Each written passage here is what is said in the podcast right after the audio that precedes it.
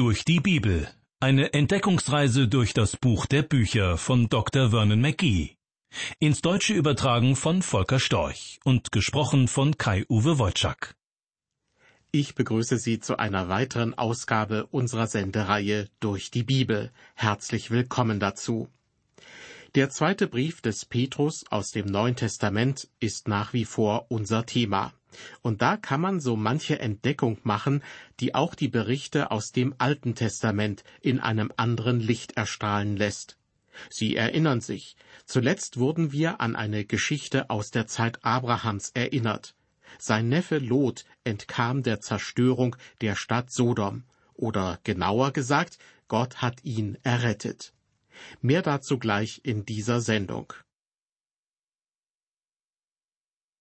Zuletzt haben wir in Kapitel 2 des zweiten Petrusbriefes eine Geschichte aus der Zeit Abrahams gehört. Es ging um seinen Neffen Lot und um seine Flucht aus Sodom. Petrus fasst diese Rettungsgeschichte Gottes noch einmal zusammen mit folgenden Worten in Vers 9. Der Herr weiß die Frommen aus der Versuchung zu erretten, die Ungerechten aber festzuhalten für den Tag des Gerichts, um sie zu strafen. Ich möchte das gerne dick unterstreichen. Gott weiß die Seinen zu erretten. Wir wissen vielleicht nicht, wie das alles möglich sein wird, aber Gott weiß es. Er weiß im Gegensatz dazu auch, die Ungerechten festzuhalten für den Tag des Gerichts, um sie zu strafen. Gott kennt den Unterschied zwischen Gerechten und Ungerechten, ich dagegen nicht. Für mich ist das so wie im Gleichnis vom Weizen unter dem Unkraut. Weizen und Unkraut wachsen gegenwärtig gemeinsam, und Jesus hat in seinem Gleichnis zu verstehen gegeben, lasst sie in Ruhe, lasst beides wachsen. Also mache ich mir keine Sorgen um das Unkraut, obwohl ich zugeben muss, ich wünschte, es gäbe nicht so viel davon. Aber der Weizen und das Unkraut wachsen, und das bedeutet in geistlicher Hinsicht, das Wort Gottes wird bekannt gemacht in dieser großartigen Zeit, in der wir leben. Irgendwann einmal wird Gott die Trennung vornehmen, wenn er die Seinen aus der Welt nimmt, und dann werden die Verlorenen vor seinen großen weißen Thron gebracht. Über die Ungerechten, die dem Gericht Gottes entgegengehen, schreibt Petrus in Vers 10, am meisten aber die, die nach dem Fleisch leben, in unreiner Begierde und jede Herrschaft verachten. Frech und eigensinnig schrecken sie nicht davor zurück, himmlische Mächte zu lästern. Petrus beginnt mit der Aussage, am meisten aber die, die nach dem Fleisch leben, in unreiner Begierde. Das ist eine starke Aussage, die der Apostel hier macht. Eigentlich drückt das hier gebrauchte Wort des griechischen Bibeltextes ein Verlangen aus. Diese Menschen haben Lust am Unreinen. Es sind zum Beispiel Leute gemeint, die Freude haben an allem, was vulgär, scheußlich und böse ist. Von solchen Dingen sind sie geradezu begeistert. Und die jede Herrschaft verachten, schreibt Petrus weiter. Viele Bibelkommentare erwägen, dass sich das auf die Regierungen hier auf Erden bezieht. Doch dieses Wort kommt so selten im Wort Gottes vor, dass ich eher vermute, hier ist die Herrschaft über die Welt gemeint. Dasselbe Wort Kyriotes wird auch in Vers 8 des Judasbriefes mit Herrschaft wiedergegeben. Und ebenso im Epheserbrief Kapitel 1 Vers 21. Dort haben wir es mit geistlicher Herrschaft zu tun. Mit anderen Worten, diese Menschen hier verachten, was geistlich ist und was Gott über uns eingesetzt hat. Einerseits die Engel, aber auch die Art, wie Gott sein Universum lenkt. Es geht also um Leute, denen nichts von dem gefällt, was unter der Sonne passiert. Doch nicht nur das. Petrus schreibt weiter, sie seien frech. Das heißt, sie sind respektlos und unverschämt. Es macht ihnen nichts aus, Gott zu lästern. Sie halten sich für aufgeschlossen und besonders aufrichtig, wenn sie gewisse Ausdrücke gebrauchen. Sie machen sich damit wichtig. Und sie sind, wie Petrus es ausdrückt, eigensinnig. Das heißt, sie tun, was sie wollen. Weiter lesen wir, Sie schrecken nicht davor zurück, himmlische Mächte zu lästern. Das hier gebrauchte Wort für himmlische Mächte bedeutet eigentlich Herrlichkeiten. Diese Menschen spotten über das Heilige. Ist das nicht eigentlich merkwürdig, dass Menschen ausgerechnet mit Gottes Namen Schindluder treiben? Sie missbrauchen nicht den Namen einer Stadt oder den Namen ihres Chefs oder den von irgendjemand sonst, den sie hassen, aber sie entehren den Namen Gottes. Sie schrecken nicht davor zurück, himmlische Mächte zu lästern, also die gesamte Ordnung, die Gott seinem Universum gegeben hat. Weiter mit Vers 11, der an die Lästerer aus Vers 10 anknüpft.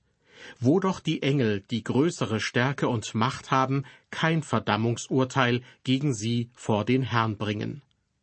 Falsche Lehrer erhöhen sich selbst in ihrem Hochmut und tun etwas, was Engel nicht wagen würden. In dem kurzen Judasbrief gebraucht Judas ein besonderes Beispiel dafür. Der Erzengel Michael streitet mit dem Teufel um den Leichnam des Mose. Hieraus ist zu erfahren, der Teufel wollte verhindern, dass Mose irgendwann, zum Beispiel bei der Verklärung Jesu, im verheißenen Land erscheint. Und deshalb kam Streit auf. Doch nun war es Gott selbst, der den Leichnam des Mose begraben hatte. Dennoch berichtet Judas, der Erzengel Michael wollte kein Verdammungsurteil über den Teufel bringen, sondern hat nur gesagt, der Herr strafe dich. Das ist eine Einstellung, die uns heute ebenfalls gut zu Gesicht steht.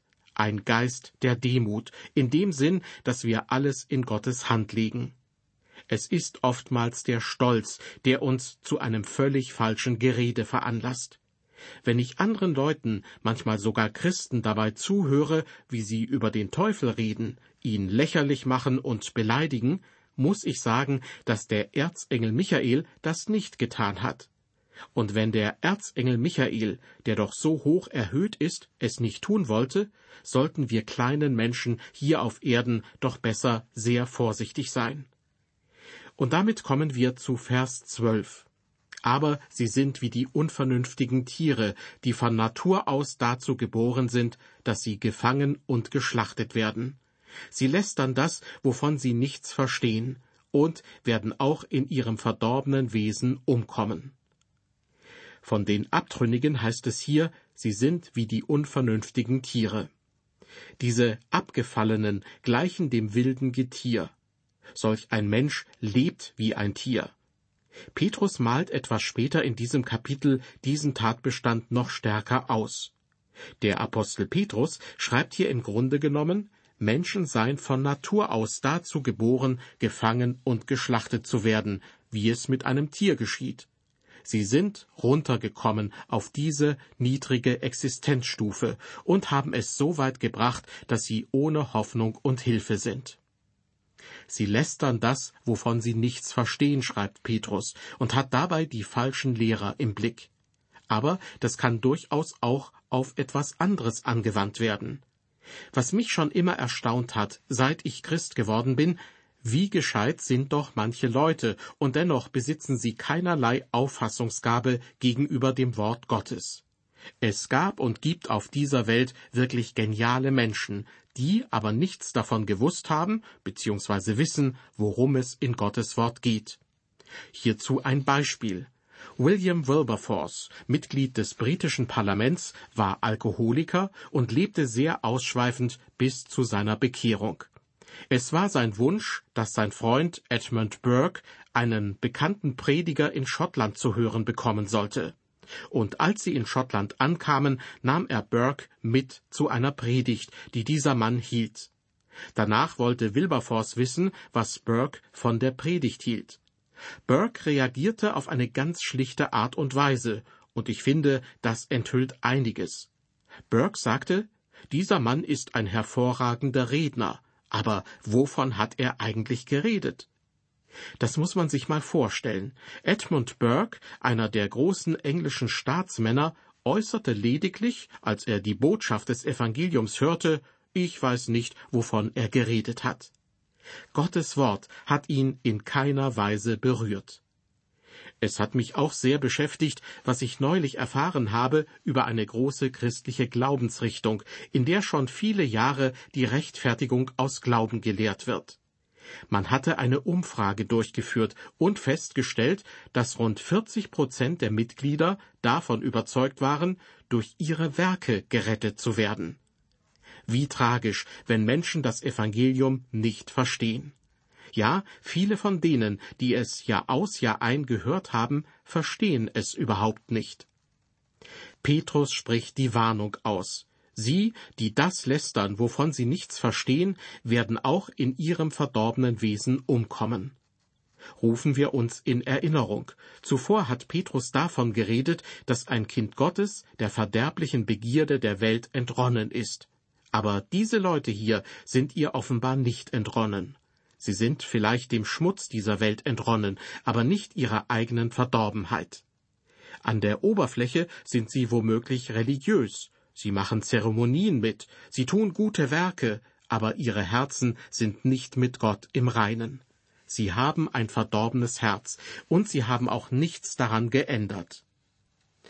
Es geht weiterhin um die Abtrünnigen, wenn Petrus in den Versen 13 und 14 schreibt, und sie werden den Lohn der Ungerechtigkeit davontragen. Sie halten es für eine Lust, am hellen Tag zu schlemmen, sie sind Schandflecken, schwelgen in ihren Betrügereien, wenn sie mit euch prassen, haben Augen voll Ehebruch, nimmer satt der Sünde, locken an sich leichtfertige Menschen, haben ein Herz getrieben von Habsucht, verfluchte Leute. In diesen beiden Versen erkennen wir in der Beschreibung der vom Glauben abgefallenen die völlige Schlechtheit des menschlichen Herzens. Wenn ein Mensch falsch denkt, wird er auch falsch handeln. Nun gibt es natürlich Menschen, die sagen, mit meinem Leben kann ich machen, was ich will. Manche Ehemänner haben Affären mit anderen Frauen. Andere Leute trinken viel zu viel Alkohol. Auch sie haben die Einstellung, das ist meine Angelegenheit, mein Privatleben ist allein meine Sache. Doch ich bin der Meinung, das stimmt nur teilweise, nämlich dann, wenn diese Menschen zum Beispiel als Vertreter des Volkes im Parlament sitzen oder in einer christlichen Gemeinde als Älteste tätig sind. Spätestens dann gilt die Ausrede nicht mehr, das ist meine Privatsache denn mit ihrem Verhalten schaden solche Leute auch anderen Menschen. Petrus schreibt über diejenigen, die so handeln, sie haben Augen voll Ehebruch, nimmersatt der Sünde, locken an sich leichtfertige Menschen, haben ein Herz getrieben von Habsucht. Und er fügt hinzu, verfluchte Leute. Das sind heftige Worte, die Petrus hier gebraucht, wenn er von falschen Lehrern spricht. Sie sind all dieser unmoralischen Ausschweifungen verantwortlich zu machen. Aber es glaube keiner, Gott würde sie nicht eines Tages dafür zur Rechenschaft ziehen. In Vers 15 heißt es weiter, Sie verlassen den richtigen Weg und gehen in die Irre und folgen dem Weg Biliams, des Sohnes Beors, der den Lohn der Ungerechtigkeit liebte. Der Name Biliam erinnert uns an einen Mann aus dem Alten Testament. Aber Biljam wird auch dreimal in den letzten Büchern der Bibel erwähnt. Im zweiten Petrusbrief geht es um den Weg Biljams. Im Judasbrief ist das Thema der Irrtum Biljams. Und in der Offenbarung ist es die Lehre Biljams. Jede einzelne Erwähnung dieses Mannes geschieht also aus einem anderen Grund. Was ist denn hier in Vers 15 unseres Bibeltextes mit dem Weg Biljams gemeint? Nun, Petrus sagt über Biljam, dieser sei der Sohn Beors, der den Lohn der Ungerechtigkeit liebte. Das bedeutet, Biljam war sich dessen bewusst, dass er sich damals nicht auf den Weg machen und gegen Israel weissagen sollte. Aber er liebte die ihm angebotene Bezahlung. Deshalb ist der Weg Biljams die Habsucht eines jeden, der religiöse Arbeit des persönlichen Profits wegen tut. Vers 16 zeigt uns, wohin das führte. Er empfing aber eine Strafe für seine Übertretungen. Das stumme Lasttier redete mit Menschenstimme und wehrte der Torheit des Propheten. Petrus sagt hier im Grunde, Biljam war so leichtsinnig zu gehen, und der Esel, auf dem er ritt, fing an, mit ihm zu reden. Vielleicht haben Sie schon mal den Spruch gehört, früher war es ein Wunder, wenn ein Esel sprach, und heute ist es ein Wunder, wenn ein Esel den Mund hält. Dieser Esel jedenfalls redete mit Biljam und tadelte ihn wegen seiner Habgier. Liebe Hörer, ich denke, Sie können religiöse Geschäftemacher oft schon an ihrem gehobenen Lebensstandard erkennen. Einer meiner Freunde hörte einmal, wie ich dazu aufforderte, auch Radioverkündiger wie mich zu überprüfen und ruhig mal nachzusehen, in was für Häusern sie wohnen und was für Autos sie fahren. Er hielt das irgendwie für unredlich, beschloss dann aber doch, eine bestimmte Person zu überprüfen. Er stellte fest, dass dieser Mann in einem sehr luxuriösen Haus lebte, mit zwei Cadillacs vor dem Haus und einem großen Swimmingpool hinter dem Haus. Meinem Freund war auch die eine oder andere Ausschweifung im Leben dieses Mannes zu Ohren gekommen. Und deshalb kam er zu dem Schluss, dass er ihn hinfort nicht mehr finanziell unterstützen wollte. Der Weg Biljams, damit ist die Gier nach Geld und Besitz gemeint. Und somit haben wir eine der Methoden kennengelernt, mit denen ein falscher religiöser Lehrer entlarvt werden kann. Und Gott wird ihn dafür zur Rechenschaft ziehen, sagt Petrus. Weiter mit Vers 17. Das sind Brunnen ohne Wasser und Wolken vom Wirbelwind umhergetrieben. Ihr Los ist die dunkelste Finsternis. Dieser Vers erinnert mich an die Zeit, als ich noch ein Junge war. Wir lebten damals im Westen von Texas und sind im Laufe des dritten Jahres einer dreijährigen Trockenheit von dort weggezogen. Wir sind damals auf die Felder gegangen, um Baumwolle zu pflücken. Nun muss man wissen, dass die Baumwolle in dieser Gegend selbst dann nicht besonders üppig wuchs, wenn es genügend geregnet hatte. Umso schlimmer war es während dieser Trockenperiode. Manchmal sammelten sich nachmittags am Himmel über uns große Gewitterwolken, und es gab auch Blitzschläge. Manche waren sich sicher, jetzt kommt endlich der ersehnte Regen. Aber es gab keinen Regen. Diejenigen, die das behauptet hatten, entpuppten sich als selbsternannte Wetterpropheten, die in Wirklichkeit nicht viel Ahnung hatten. In geistlichen Belangen gibt es so etwas auch. Nicht wenige Leute folgen falschen Lehrern. Doch diese erweisen sich, wie Petrus es ausdrückt, als Brunnen ohne Wasser. Sie erinnern mich an die eindrucksvollen und herrlichen Wolken, die damals bei uns über den ausgedörrten Feldern standen. Sie waren zwar eindrucksvoll, aber aus ihnen kam kein Regen. Viele Menschen heute hungern und dürsten geradezu nach dem Wort Gottes. Tragisch, wenn sie auf falsche Lehrer treffen, die sich letztlich als leere Brunnen erweisen. Petrus führt in Vers 18 aus, warum.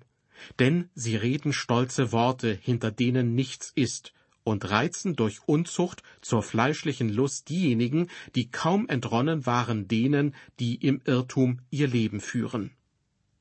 Petrus sagt, sie reden stolze Worte, hinter denen nichts ist. Die falschen Lehrer machen sich hübsche, blumige Ausdrücke zunutze. Redegewandt erheben sie sich in große Höhen und sprechen in tiefstem Bass. Sie reizen durch Unzucht zur fleischlichen Lust, sagt Petrus. Es ist eine Religion, die dem Auge schmeichelt, die beim Ohr Anklang findet, die sogar der Nase etwas bietet. Ein Prediger verriet mir, ich habe meine Gottesdiensträume am Sonntagmorgen immer mit einem wohlriechenden Duft eingesprüht. Er wollte, dass es gut riecht. Bitte verstehen Sie mich nicht falsch. Ich denke, Räume sollten nett aussehen, Musik sollte gut klingen, und ich habe auch nichts dagegen, wenn es angenehm riecht. Aber davon sollte man sich nicht abhängig machen. Das alles befriedigt gewissermaßen nur das Verlangen des Fleisches. Petrus bezichtigt diejenigen, die Falsches lehren, aber noch weiterer Dinge. Er spricht von Unzucht, das bezieht sich auf Obszönes, auf sexuelle Exzesse. Und nun wird Petrus in Vers 19 noch einmal ganz deutlich, indem er schreibt, und die falschen Lehrer versprechen ihnen Freiheit, obwohl sie selbst Knechte des Verderbens sind. Denn von wem jemand überwunden ist, dessen Knecht ist er geworden. falsche Lehrer versprechen Freiheit, obwohl sie selbst Knechte des Verderbens sind. Irgendeine Gewohnheit hat diese falschen Lehrer zu Sklaven gemacht, und doch versprechen sie den anderen Freiheit. Petrus begründet es so, denn von wem jemand überwunden ist, dessen Knecht ist er geworden. Sie versprechen Freiheit, aber wissen selbst nicht, was das ist. Und damit kommen wir zu Vers 20. Denn wenn sie durch die Erkenntnis unseres Herrn und Heilands Jesus Christus entflohen sind dem Unrat der Welt, werden aber wiederum in diesen verstrickt und von ihm überwunden, dann ist es mit ihnen am Ende ärger geworden als vorher. Diese Irrlehrer haben mehr oder weniger nur ein Kopfwissen von Christus. Sie kennen die Wahrheit, aber haben keine Leidenschaft dafür. Sie lehnen ab, was sie einmal bekannt haben, und sind zu Sklaven irgendeiner Lasterhaftigkeit geworden. Liebe Hörer, viele Menschen haben mir schon erzählt, ich bin sehr religiös und gehöre zu dieser oder jener Gemeinde. Doch in Wirklichkeit müssten sie eigentlich sagen, wir glauben zwar nicht wirklich, dass die Bibel Gottes Wort ist, aber wir reden viel von Liebe und Brüderlichkeit. Wir haben ein schönes Kirchengebäude und sonntags einen anregenden Gottesdienst, bei dem man sich richtig wohlfühlt. Solche Leute sind sicher der Unreinheit der Welt entflohen. Sie sind entsetzt, wenn sie in den Medien von Verbrechen und Gewalt erfahren. Ja, sie sind dem Schmutz der Welt davongelaufen, aber nicht ihrer eigenen Verdorbenheit entkommen. Wie kann man es besser machen als jene? Die Antwort darauf finden wir am Anfang von Vers 20. Durch die Erkenntnis unseres Herrn und Heilands Jesus Christus. Es ist nicht so, dass sie das Evangelium nicht gehört hätten. Sie bekamen das Evangelium gesagt. Ein Mann erzählte mir, ich höre Ihre Radiosendungen fast jeden Tag. Aber er musste zugeben, dass er nicht glaubt. Er zweifelt sogar daran, dass es Gott gibt. Dennoch, dieser Mann kennt das Evangelium. Als mich jemand einmal fragte, warum bringen Sie ihm nicht einfach das Evangelium dann, wenn Sie eine Runde Golf mit ihm spielen, da antwortete ich, Ihr habt mich schon mehr als hundertmal gehört, wie ich das Evangelium erklärt habe. Es ist einfach nicht nötig, dass ich noch mehr sage. Petrus ist in dieser Hinsicht sehr realistisch. Er schreibt, Sie werden wiederum in diesen, gemeint ist der Unrat der Welt, verstrickt und von ihm überwunden, dann ist es mit ihnen am Ende ärger geworden als vorher. Eine Aussage, die wirklich nachdenklich macht.